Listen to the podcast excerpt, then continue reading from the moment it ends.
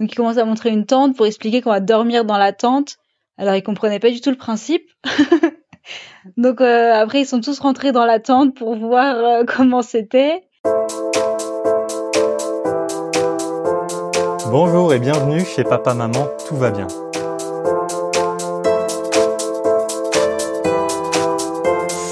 Et là, ça m'a manqué, si vous saviez, ça fait 10 épisodes qu'on n'est pas parti en Afrique. Alors me demandez pas pourquoi, j'en sais rien, on a suivi des aventuriers, des aventurières, on a été en Antarctique, aux US. Bon, c'était cool, c'était cool. Mais l'un des meilleurs moments du podcast, c'est quand même de faire des recherches sur un beau pays, voir de beaux paysages, lire des noms nouveaux, apprendre des trucs différents. Et il faut dire que les pays africains, ils savent y faire. Alors c'est avec plaisir qu'aujourd'hui je vous emmène en Ouganda. L'Ouganda, c'est un pays de la taille de l'Angleterre, coincé entre le Congo-Kinshasa, où l'on a été avec Talian, et le Kenya, où l'on a été avec Eve. C'est coincé aussi avec le Soudan du Sud, le Rwanda et la Tanzanie. Si vous suivez ce podcast, vous savez qu'un pays entre le Congo-Kinshasa et le Kenya, ça assure de la nature, des beaux paysages, des gens d'une gentillesse unique. Et vous avez raison, car l'Ouganda, c'est le terrain des montagnes Ruwenzori, du lac Victoria, du mont Margarita, du mont Elgon, qui font partie des plus hauts sommets d'Afrique. C'est aussi le pays où l'on peut trouver l'une des plus grandes chutes d'eau les plus puissantes du monde, les chutes Murchison, avec un débit de 300 mètres cubes par seconde. L'Ouganda, c'est une capitale des safaris qui ne souffre pas trop du surtourisme. C'est l'un des seuls pays au monde où l'on peut observer des gorilles de montagne à dos argenté. On y trouve carrément un sanctuaire pour rhinocéros et évidemment toute la panoplie lions, zèbres, éléphants, singes, oiseaux, hippopotames et le plus bel oiseau du monde, la grue royale. Allez regarder, elle est sublime. Allez, c'est parti, on y va avec Carole et Marc, une professeure à l'école française internationale de Kampala et un guide touristique. Ils sont en Ouganda depuis plus d'un an et ils vont nous raconter ce qu'ils ont vu, goûté, appris en Ouganda, la perle de l'Afrique. Wazozotia, Carole et Marc. Wazozotia. Wazozotia. Webalenio d'être disponible pour nous parler de ce pays de montagnes, de forêts et d'animaux emblématiques. Alors votre point de vue, il est important aujourd'hui parce que j'ai cherché un petit peu sur les plateformes et c'est le premier podcast où des expatriés racontent l'Ouganda de leur point de vue. Alors c'est dire à quel point tout le monde s'en fiche de l'Ouganda et pourtant vous, vous y êtes. Racontez-nous l'arrivée en Ouganda, à Kampala, sa capitale. Qu'est-ce qu'on voit, qu'est-ce qu'on entend, qu'est-ce qu'on sent, qu'est-ce qui vous a surpris euh, dès le début? Donc on est arrivé euh, au mois d'août pour l'école donc on arrivé de nuit, donc c'est vrai qu'au début on voit pas trop, on voit beaucoup de, de bodas, donc c'est des motos, euh, des mototaxis euh, un peu partout. On voit des des stands allumés, même si c'est c'est le matin, enfin la nuit, euh, des petits magasins allumés de chaque côté. Et on voit aussi des, des trous partout dans les routes. on voit que c'est, il fait chaud, enfin il fait chaud, il fait il fait bon. Et et voilà, puis après, on voit de la verdure partout. C'est très, très vert le matin quand on se relève. On a eu la chance d'être dans un super, euh, dans un super euh, lodge. Et du coup, c'était tout vert, les petits oiseaux, des fleurs partout. Donc, euh, donc arrivé très agréable. Et alors, du coup, le, lendemain matin, vous étiez à Kampala. Est-ce qu'on peut aller avec vous marcher dans les rues de Kampala? À quoi ça ressemble, Kampala? Donc, il y a pas de, pour marcher, il n'y a pas de trottoir. Donc, faut marcher dans, entre le fossé et la route, mais tout le monde marche. Enfin, il y a, y a, tous les Angolais marchent beaucoup sur le bord des routes. Donc, euh, donc on a marché pour aller chercher une carte SIM déjà dès le début dans un grand centre commercial. Et euh, voilà, très neuf. Donc là, dans le centre commercial, on se retrouve en Europe assez rapidement. Donc on se dit bon, c'est on a déjà quelques repères n'est pas complètement euh, dans la brousse.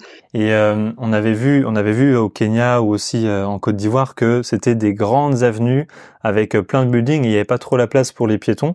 au contraire, à Madagascar, c'est plus des maisons de 1, 2, 3 étages maximum.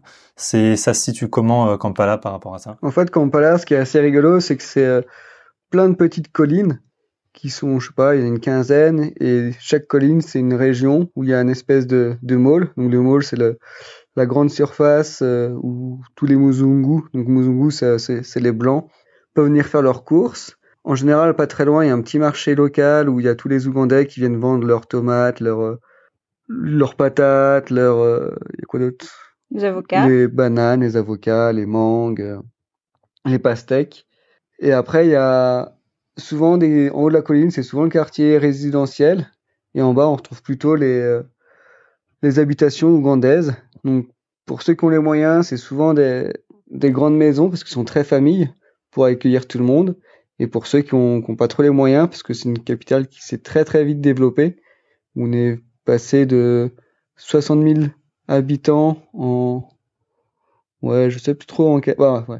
Il y a plusieurs, on à 1 million deux d'habitants, je crois, que dans Kampala. Donc, tous les gens de la, la Cambrousse sont venus habiter à Kampala, donc ils vivent dans des espèces de, de petites maisons en tôle. Et là, c'est vraiment, ils sont entassés, mais ça reste des, une ville où c'est pas trop construit en hauteur. Donc, si on arrive à avoir un petit point de vue, Kampala, ça s'étend énormément, mais euh, il n'y a pas de gros building qui peut cacher. Il y en a cacher de plus en plus. Mais ça commence à, ça, ça arrive. Et est-ce que euh, c'est bouchonné là, comme on peut avoir à Abidjan par exemple? Oui, il y a des bouchons partout, mais donc nous, la, voiture, on l'utilise euh, pour sortir de Kampala ou vraiment quand c'est nécessaire. Mais comme il y a des boda boda, donc les motos, et ben on peut passer partout et bon, il y a pas mal de collègues euh, qui ont pas très envie de prendre les boda boda, mais nous, ça va, c'est bon. Au début, j'étais un peu réticente, mais ça va. Et en fait, on peut aller partout assez rapidement, donc ça c'est super agréable parce qu'ils passent partout et et on en trouve très facilement et ça coûte pas très cher. Bah, justement, est-ce que tu peux nous parler des boda boda? Parce que de ce que j'ai compris, euh, il n'y a pas trop de transport ou alors, enfin surtout le transport principal, ça reste les boda boda qui sont des petites motos où tu montes comme ça. Ça marche comme ça, t'appelles euh, des motos dans la rue et ils t'amènent. C'est ça, si tu marches le bord de la route, donc euh, s'il y a un, un conducteur de Boda qui, qui te voit et donc il va klaxonner ou il va juste lever les sourcils pour, euh, pour voir si tu le regardes en échange et si tu lèves les sourcils aussi, ça suffit à l'arrêter. Donc ça, c'est super chouette où tu lèves la main. Voilà, puis là tu prends un Boda un peu comme les, les taxis à New York où tu dis taxi, voilà, c'est un peu pareil. Dès qu'il y a un Boda, ça s'arrête direct et puis tu lui dis où tu vas. Marc, il négocie les prix, souvent. Et puis après, voilà, tu y vas. Et puis... Mais c'est des, des motos boxers et donc c'est des motos spéciales pour s'asseoir derrière. Donc tu es bien installé. Et ce qui est marrant avec les bodas, c'est euh, tout le monde l'utilise, quoi. Que ça, ça peut être des, des cadres, ça peut être des, Mm. le petit ouvrier ou euh, La police. la police, les expatriés. C'est vraiment le moyen de commotion euh, qui est utilisé tous les jours et tout le temps. Parce que vraiment, là, il y a quelques artères où on peut circuler en voiture, mais c'est très très vite bouché. À part transporter des, des personnes, des, des humains, tu peux aussi faire livrer ton canapé ou ton, ou ton frigo ou ta machine à laver. Cinq régimes de bananes. Ou Il n'y a pas de limite. Voilà. Il n'y a aucune réglementation sur les bodas. Donc en fait, tu, tu peux trouver vraiment tout et n'importe quoi. Tu peux être à 4 ou à 5 sur un boda. Ça ne dérange pas, quoi. Et le tout sans casque, euh, j'imagine. Euh, Exactement. moi, j'ai un casque. Donc, euh, il y en a quelques Muzungu expats à avoir des casques. Mais euh, des fois, moi, j'ai un casque et le conducteur n'a pas de casque. Ouais, ok. bon, bah justement, parlons un peu de sécurité. C'est pas la même sécurité, mais euh, je me suis un petit peu renseigné dessus avec euh, notre cher ministère des Affaires étrangères, et il dit qu'en en termes de sécurité, de banditisme, ça va. Alors ça m'a surpris aussi, on avait la même situation au Malawi et j'étais surpris, mais eux ils disent que c'est assez tranquille et c'est rare pour un pays africain. D'habitude, il faut faire super attention, il faut pas sortir la nuit. Euh, Est-ce que vous, vous ressentez cette sécurité? Est-ce qu'on peut justement sortir la nuit où il y a quand même une, limite à, à ça? La sécurité, c'est aussi un feeling de comment toi tu peux le ressentir et comment tu te sens à l'aise en fonction des, des bodas ou en fonction de tu te déplacer. En boda, la journée, il y a quand même pas mal de circulation, donc les bodas roulent quand même pas très vite. Donc c'est, tu peux toucher euh, deux trois bodas ou deux trois voitures, mais c'est juste les, les toucher, les frôler. Donc il n'y a pas grand risque d'accident. Bien sûr, il peut en avoir, mais il n'y en a pas énormément. Et par exemple, le soir, quand on part en, en soirée ou au restaurant, on peut prendre des Uber. Il y a aussi des voitures taxis qui peuvent nous emmener. Mais nous, en général, on prend souvent des bodas. Après, euh, c'est mieux de les prendre quand on sait où on va, parce que du coup, tu connais les routes pour rentrer chez toi. Du coup, si jamais ils prennent à droite ou à gauche, euh, ça peut être euh, un peu ambigu. Du coup, tu peux te sentir un peu moins sécurisé, mais nous, on n'a jamais eu de soucis. Il y a juste une fois où, sur un boda, on a essayé de piquer mon téléphone. parce que je savais pas où justement où j'allais, donc j'avais mon GPS, euh, mon téléphone avec moi dans la main, et il y a un boda qui a essayé de me, me le récupérer, mais c'est quand même assez rare, quoi. Ça peut arriver, mais c'est. euh, Et euh, indépendamment des bodas, on peut se balader comme ça dans la rue euh, la journée Ouais. et la nuit ou euh, faut faire attention la nuit? La journée, il y a aucun souci, hein. On peut, on peut marcher. Après, la, c'est plus, la circulation à Kampala, c'est quand même quelque chose qui est extraordinaire. C'est, euh, il y a pas du, il y a de la réglementation, mais qui est, qui peut pas être appliquée parce que l'état des routes ne le permet pas du tout. Donc c'est vraiment, ça zigzag de partout, à droite à gauche. Il y a quand même un peu de, de fossé avec des bandes enherbées, enherbées. Donc, quand on est à pied, on peut facilement marcher là-dessus. Donc, on est quand même en, sécur- en sécurité. Mais le soir, euh, c'est pareil.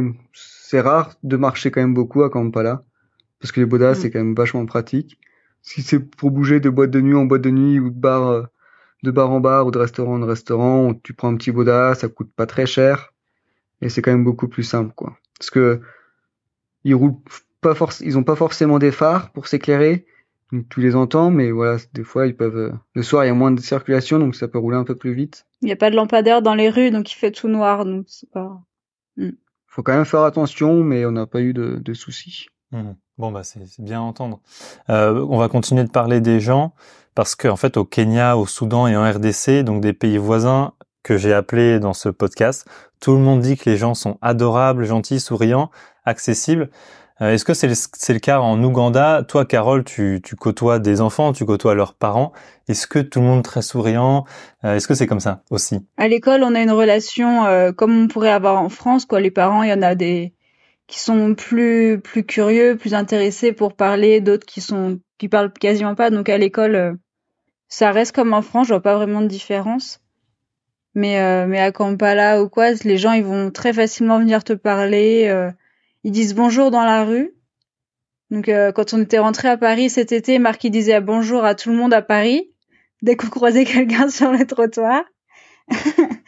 Et euh, mais ouais, ils vont dire bonjour euh, très facilement, même des fois comment ça va. Et Hmm, c'est facile d'engager une conversation avec quelqu'un juste en croisant un regard.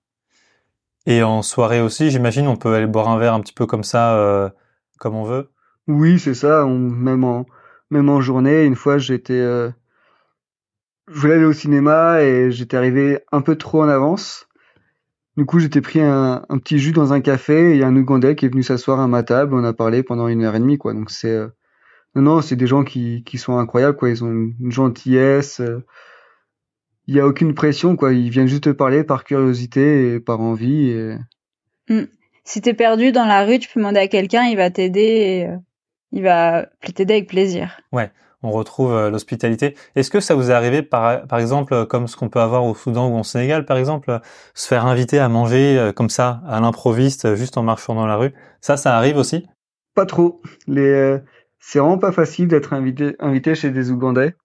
En général, si tu veux voir un ami ougandais ou c'est plutôt à l'extérieur. On va plutôt aller dans, dans un café, boire quelque chose ou manger quelque chose. Parce que c'est quand même assez euh, important la, la famille. Du coup, c'est plutôt les habitations sont plutôt réservées à la famille. Après, ça n'empêche qu'il peut toujours avoir des des exceptions. Là, on, on a un ami qui, qui, qui s'entendait bien avec un Ougandais qui s'est fait inviter dans, dans la famille, mais faut quand même tisser des liens avant de pouvoir rentrer dans, dans chez des Ougandais, quoi. D'accord, il y a quelques petites marches en plus peut-être. Est-ce qu'on peut faire un petit chapitre euh, santé? Parce que j'ai failli venir en Ouganda et on me l'a déconseillé plusieurs fois en me disant « Oh là là, fais attention, euh, il y a Ebola ». Et c'est vrai que, que si on pense Ebola, on peut penser Ouganda parce qu'il y a eu quand même beaucoup de cas. Euh, vous, vous étiez là l'année dernière où il y a eu une, augmentation des cas. Vous pouvez nous parler un petit peu de, Ebola en Ouganda? Est-ce que si on met les pieds en Ouganda, on a Ebola ou pas? À Kampala, et pas du tout. Là, c'était vraiment limité à une ville, euh, un district, donc une région d'Ouganda. Et donc toutes les routes étaient fermées, c'était interdit d'y aller. Et, euh, et donc à Kampala, il y avait aucun risque. Et, et tous les, nous, on avait un un relais de de l'ambassade de France qui nous disait où est-ce qu'on pouvait aller, s'il y avait de l'évolution. On avait même un peu le décompte des des décès, euh, comme euh, quand il y a eu le Covid en France. Donc c'était vachement bien géré par le par le gouvernement par rapport à ça quoi. Ils ferment directement les les routes pour éviter toute propagation du virus. Ok, à aucun moment vous avez été inquiété ou, ou on vous a demandé de revenir en France ou, ou ailleurs, par exemple? Non, après il y a eu que 40 décès, donc ça, ça s'est assez régulier rapidement, mais je pense que oui, il, il renvoie les expatriés s'il y a plus. Ouais. Bon bah c'est bien de savoir que Ouganda n'est pas égal à Ebola. Marc, tu es guide mhm. touristique et euh, moi il y a une question que j'adore dans ce podcast, c'est euh, parler voyage et pas rester seulement à Kampala. Qu'est-ce qu'on fait si on vient vous voir trois, quatre semaines euh, en Ouganda? Qu'est-ce qu'on fait? Quelles sont les zones touristiques? J'en ai parlé un petit peu dans l'introduction. Est-ce que tu peux nous faire un petit parcours détaillé pour découvrir le pays? Donc euh, l'Ouganda, c'est un pays qui est très très riche et très très diversifié.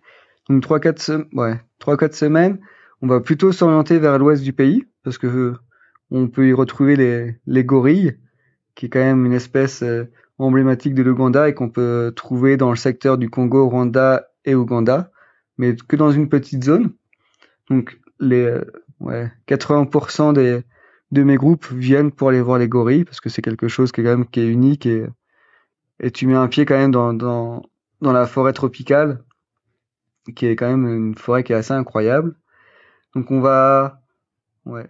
Donc il y a différentes espèces. Donc il y a les gorilles, il y a les lions, les, les, les léopards, les herbes, les, les buffles, il y a les, big five.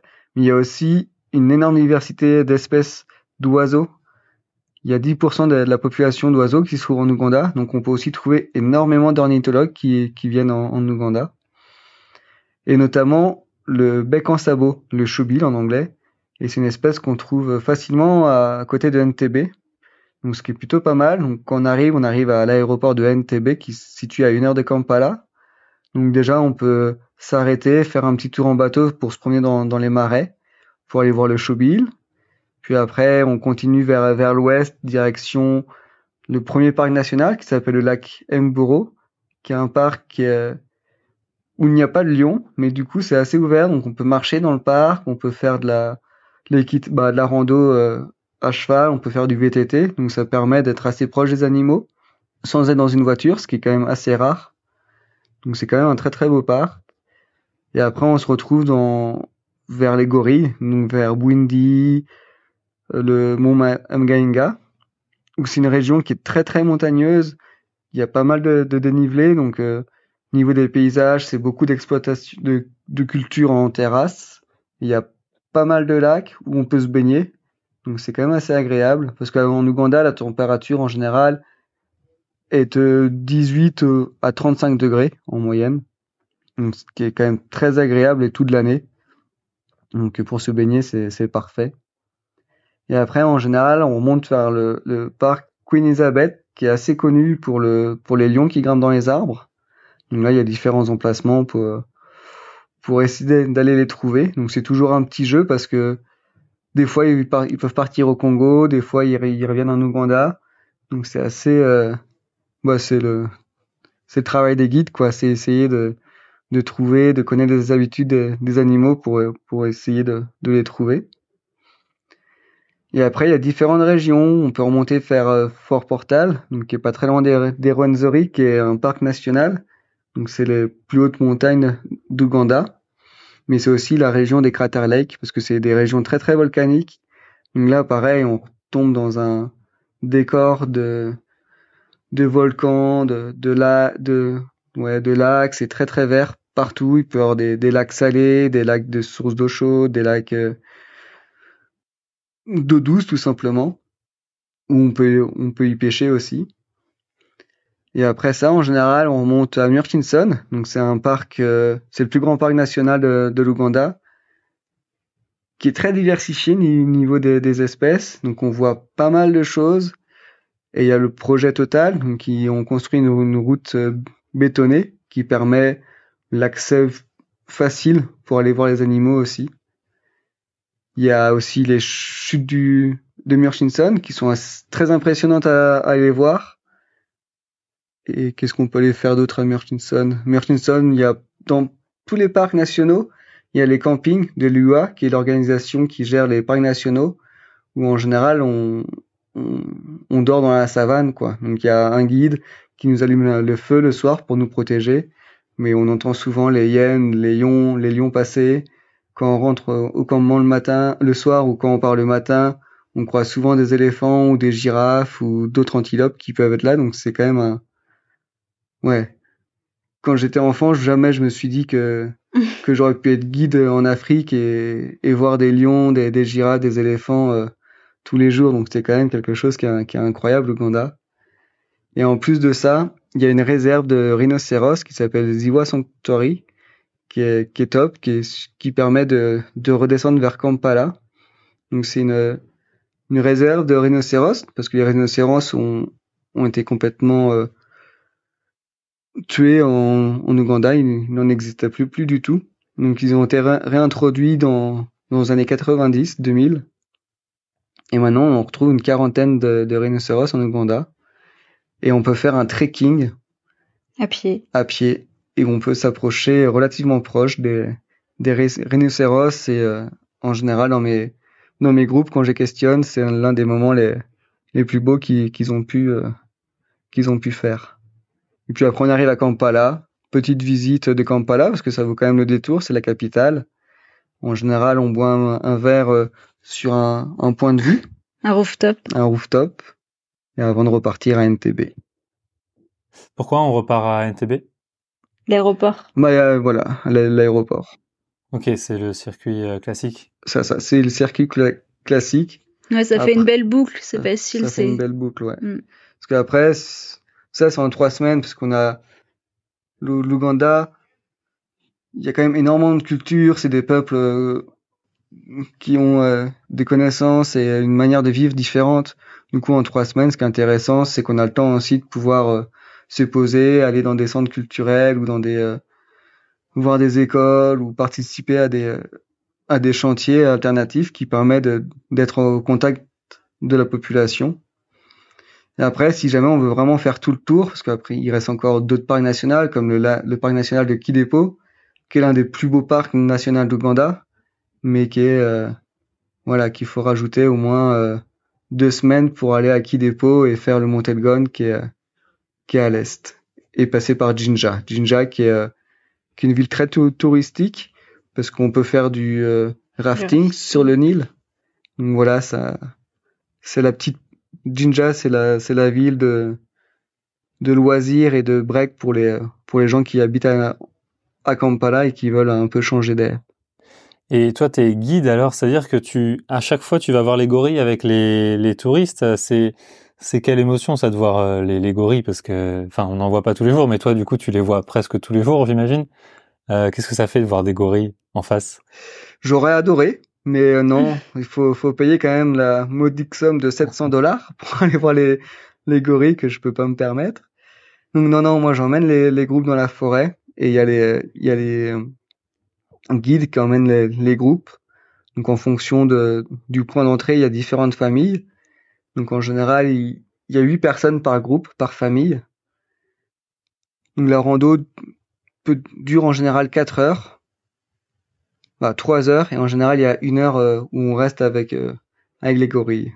Donc moi j'ai eu la chance de de les, apercevoir en allant récupérer des, des groupes parce que ça reste une forêt où tout autour est exploité. Donc des fois les gorilles peuvent se, se rapprocher de, des frontières. Et c'est à ce moment-là que j'ai pu apercevoir les, les, gorilles. Donc ouais, c'est des euh, des beaux bébés. C'est des énormes bébés, euh, des primates qui sont qui sont incroyables quoi. On peut pas on peut pas s'imaginer un, un animal aussi fort, aussi costaud, aussi euh, incroyable, tout en étant aussi agile quoi.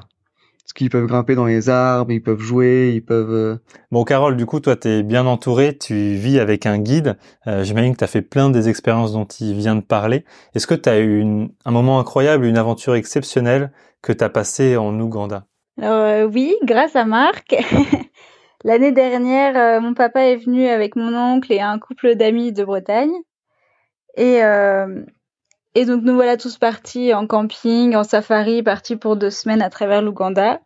Et Marc avait, euh, avec ses, groupes d'habitude, il passe par une grande piste au lieu d'éviter une route beaucoup plus rapide. Du coup, on était sur une grande piste de bananiers et Marc nous dit, bah voilà, ce soir c'est camping sauvage. Donc il faut trouver un spot.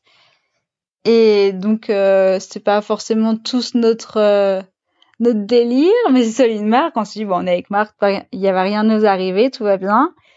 Donc, on, on voit un spot sur une, une crête entre deux vallées avec une belle vue, des bananiers et tout. Et euh, il y avait une ligne à haute tension en plein milieu, donc une ligne électrique. Donc on s'est dit, ouais, bof, c'est pas super. Donc on continue.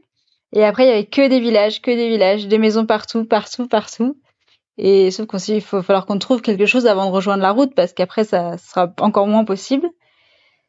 Et donc, on s'est arrêté sur une, euh, un, parking, une entrée d'une église.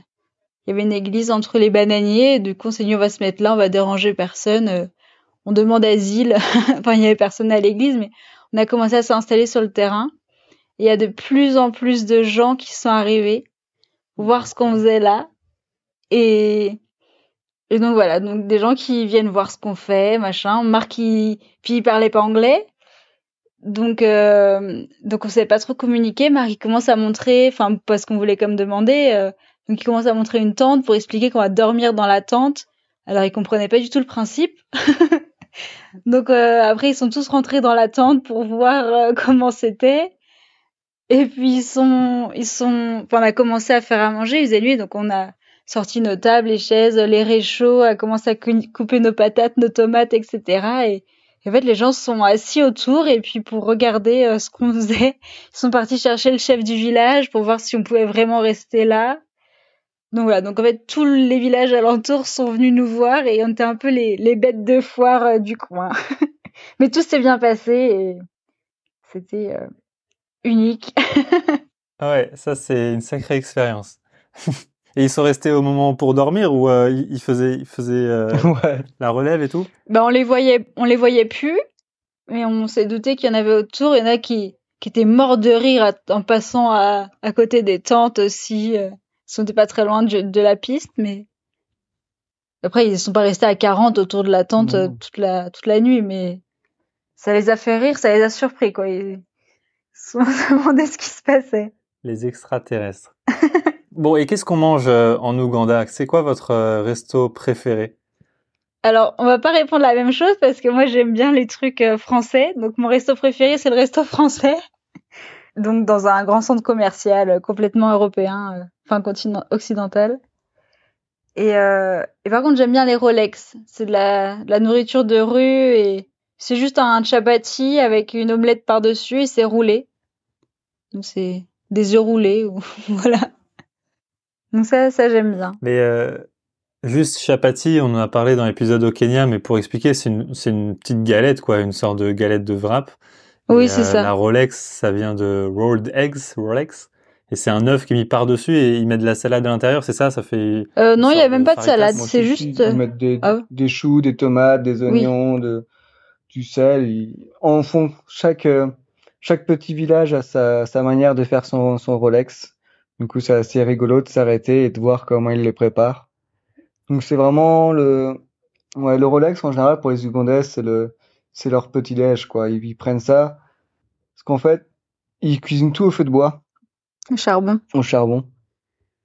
Et le, ils mangent le plat principal, c'est le matoké c'est c'est des bananes qui qu'ils font en purée. Des bananes plantains. Des bananes plantains. Et en général, ils mettent euh, soit avec de la bean, soit soit avec des beans, soit avec du la sauce de cacahuète. La, sauce de cacahuète, c'est vraiment le, le, plat très commun. En général, on dit qu'un Ougandais mange 200 kilos de, de matoké par an, ce qui est quand même assez énorme. Mais après ça, en fonction des régions, ils ont du, du pot chaud, donc c'est de la farine de, de, millet. Ils font une espèce de grosse pâte avec, et puis pareil, ils sont toujours là à manger avec euh, des beans ou des euh, ou la sauce de cacahuète. Ça peut être quoi d'autre? Des, des espèces d'épinards un peu amers. C'est pas très très très varié. Ils mangent quand même. Ni très très très bon. ils mangent toujours la même chose. Beaucoup, beaucoup de riz aussi. Mais ouais, c'est principalement c'est le matoké, donc euh, tu peux trouver ça dans tous les petits villages, tu t'arrêtes dans, tous les marchés à dans tous les marchés. Tu t'arrêtes dans le petit boui-boui, puis tu t'assois et ça coûte 5000, 5000 ça 1,20€ à peu près. et te servent une énorme plâtrée de, de matoke et à côté t'as ton t'as ton bol de, de sauce qui va avec quoi que t'as choisi. Et si t'as un peu les moyens, tu peux acheter de la, de la viande ou du poisson. Le poisson c'est souvent du tilapia, c'est le poisson le plus commun qu'on trouve en Ouganda, ou sinon c'est de la chèvre. Tilapia qui viennent des, des lacs aux alentours. Du lac Victoria. Lac ouais. Victoria, ouais. Et en Ouganda, ils mangent des sauterelles. Alors, euh, je me disais, Berk, au début du reportage de France Télé Afrique, où j'ai appris ça, mais en fait, c'est super écolo, c'est plein de protéines et c'est presque illimité. Est-ce que vous avez goûté, vous, les sauterelles ougandaises? Il paraît que c'est super bon une fois que c'est frit. Hmm. Ici on les appelle les grasshoppers. C'est néné. Les tsénénés aussi, ouais. Euh, C'est pas très bon. ils ont une, ils ont une sauce. S'ils ont mis la sauce, ça va. Sinon, c'est vraiment une sauterelle qui est grillée, quoi. Donc, c'est pas vraiment. euh, Faut mettre du beurre, de l'ail, du sel, du poivre. Après, ça peut être bon. Mais, euh, mais c'est pas illimité parce que c'est que au mois de décembre. Donc là, ça n'a pas encore commencé. Mais euh, donc c'est pour ça aussi qu'ils sont un peu fans de ça parce que c'est c'est que en fin de saison des pluies qu'il y a les grosses sauterelles. Euh. Donc ils vendent ça sur le bord de la route, souvent cru. Ouais. Il faut les cuisiner après. Donc je sais pas trop comment on fait, mais Et c'est marrant, c'est, c'est, c'est devenu un mets, mais le simple Ougandais qui travaille euh, dans les champs ne peut pas forcément l'acheter parce que c'est, ça, ça coûte ouais, c'est super cher. ça coûte assez cher. Ils vendent ça par euh, tasse en plastique. C'est ça. Une tasse en plastique, c'est 10 000, je C'est crois. 3 euros à peu donc, près, ouais. ouais. D'accord. Bon, ça avait l'air, euh, ça avait l'air appétissant en tout cas hein, quand vu ça dans le reportage. Mais après, c'est au goût de chacun. Euh, avant de conclure, et j'ai quelques questions rapides qui vont nous permettre de continuer le voyage euh, en Ouganda. Bon, en plus du reportage de France Télé que je recommande pour aller se balader, est-ce que vous avez un, un, un auteur ou une autrice ougandais ougandaise à nous conseiller? Bah, c'est pas Ougandais, mais c'est à côté, le Rwanda. Il y a le, les gorilles dans la brume qui, qui parle un peu des gorilles, il y a un peu de la vie tout autour, donc qui est assez euh, intéressant à voir. Et, euh, et on a une chanson ougandaise, il y a une collègue qui m'a envoyé le lien, mais évidemment je le retrouve plus, mais je te dis ça. Alors, c'est une chanson qu'on entend tout le temps en Ouganda, et c'est euh, Kiss Daniel. C'est la chanson s'appelle Bouga. Et on l'entend euh, tous les jours. Ok, tu peux l'épeler Alors, euh, Bouga, c'est B-U-G-A. Et euh, Kiz, c'est K-I-Z-Z, Daniel. Ben, Je vais aller écouter ça. Est-ce que vous avez aussi une petite anecdote que seules les personnes comme vous qui ont habité en Ouganda depuis plus d'un an peuvent connaître et qu'on ne voit pas dans les, guides touristiques justement? Alors, on le voit peut-être, mais l'anecdote, enfin, c'est une, une, euh, phrase en anglais, c'est In Kampala, you don't drive on the left, you drive on what is left. Donc, à Kampala, c'est anglais, donc on est censé rouler à gauche. Sauf qu'en fait, on roule sur ceux qui restent. Parce que on peut pas rouler que à gauche parce qu'il y a tellement de trous à Kampala. C'est particulier à Kampala, dans la campagne, il y en a beaucoup moins. Et il y a tellement de trous que tu roules sur la route qui reste, quoi. Donc à droite, à gauche, au milieu, euh, il y a pas de problème, quoi. Et du coup, euh, oui, on a une anecdote. euh, On avait, ils font souvent des soirées quiz en Ouganda dans les bars. Donc là, on s'est arrêté, euh, pas forcément pour le quiz, d'ailleurs, juste pour aller boire un cocktail. Et puis le gars commence à demander si on veut faire un quiz. Donc on était trois, on a dit oui. Et euh, donc on a fait notre petite quiz et puis au final euh, on a gagné un round. Donc on a le droit des, shooters de tequila. Et puis à la fin des cinq rounds, et ben en fait on a gagné le quiz en entier. Donc on a gagné une bouteille de whisky alors que euh, qu'on n'était pas forcément venu pour jouer. Au final on a tout gagné le quiz en anglais. Donc on était assez fiers. Moi, j'en ai une autre. C'est sur les VJ, donc c'est les vidéo jockeys, le VJing. Et euh, c'est c'est quelque chose de, qui est très populaire apparemment dans les petits villages en Ouganda. C'est euh, des personnes qui commentent les films, que ce soit américains ou autres, qui commentent ce qui se passe et puis qui traduisent euh, les films. Donc euh, je vous recommande d'aller voir des, des petites vidéos de VJing, mais les, il y a vraiment des, des compétitions et des concours de qui est le meilleur VJ de, de, de campagne de ce que j'ai vu. Bon, du coup, j'ai une dernière question pour vous. Est-ce que en Ouganda, papa, maman, tout va bien? Papa, maman, tout va bien. Tout va bien. Tout va bien chez nous. Où est Balegno, Carole et Marc? Calais Calais. Calais. C'est rafraîchissant, vous trouvez pas? Moi, ça m'a fait du bien de me replonger en Ouganda et de redécouvrir un petit peu, de revoir à travers leurs yeux les paysages, la verdure, les gens sympas, les gens curieux qui viennent te voir et puis les petits chiapatis qui sont le plat le meilleur au monde. J'aimerais beaucoup goûter ces, ces petits sandwichs Rolex. Merci beaucoup d'avoir écouté cet épisode. Et bravo, bravo d'être arrivé jusqu'à la fin. J'espère que l'épisode vous a plu. Si vous avez des retours à me faire, n'hésitez pas à me les faire sur votre application d'écoute préférée. N'hésitez pas, s'il vous plaît, je viens de me lancer sur Apple Podcast, à mettre 5 étoiles et mettre un petit commentaire sur Apple Podcast. Vous pouvez aussi le faire sur Spotify. Et nous, on se retrouve la semaine prochaine pour un nouveau pays que je ne connais pas encore. Je vous souhaite une bonne journée et n'oubliez pas, quand on voyage, papa, maman, tout va bien.